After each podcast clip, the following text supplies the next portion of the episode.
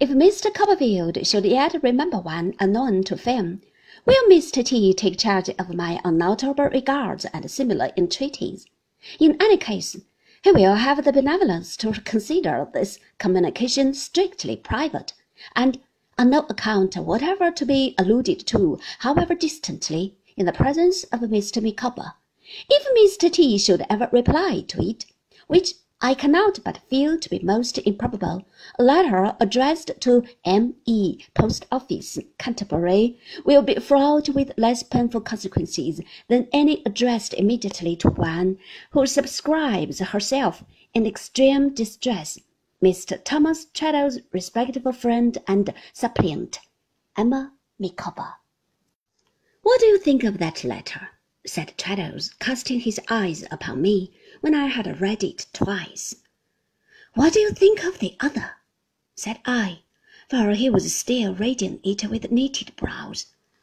I think that the two together, Copperfield, replied Traddles, mean more than Mr. and Mrs. Micawber usually mean in their correspondence, but I don't know what. They are both written in good faith, I have no doubt, and without any collusion, poor thing. He was now alluding to Mrs. Micawber's letter and we were standing side by side, comparing the two. It will be a charity to write to her, at events, and tell her that we will not fail to see Mr. Micawber. I acceded to this the more readily because I now reproached myself with having treated her former letter rather lightly.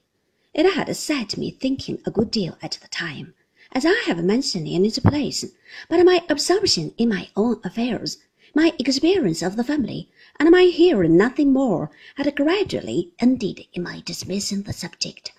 I had often thought of the Micawbers, but chiefly to wonder what pecuniary liabilities they were establishing in Canterbury, and to recall how shy Mr. Micawber was of me when he became clerk to Uriah Heep.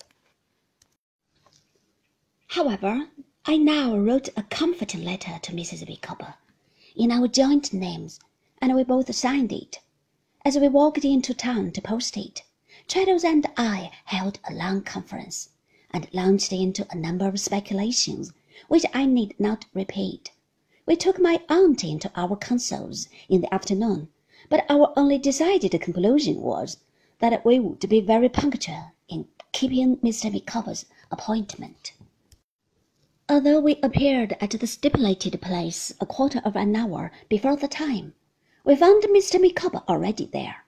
He was standing with his arms folded over against the wall, looking at the spikes on the top with a sentimental expression, as if they were the interlacing boughs of trees that had shaded him in his youth.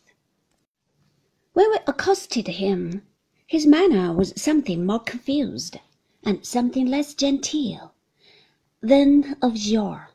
He had relinquished his legal suit of black for the purpose of this excursion, and wore the old surtout and tights, but not quite with the old air.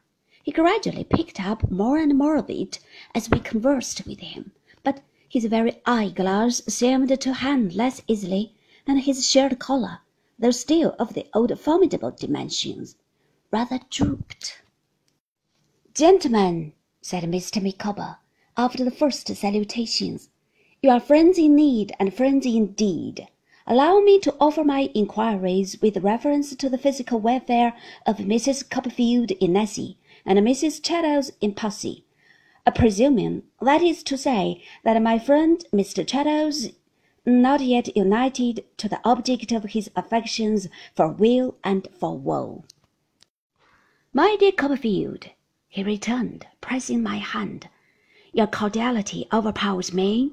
This reception of a shattered fragment of the temple once called man, if I may be permitted so to express myself, bespeaks a heart that is an honour to our common nature. I was about to observe that I again behold the serene spot where some of the happiest hours of my existence flitted by.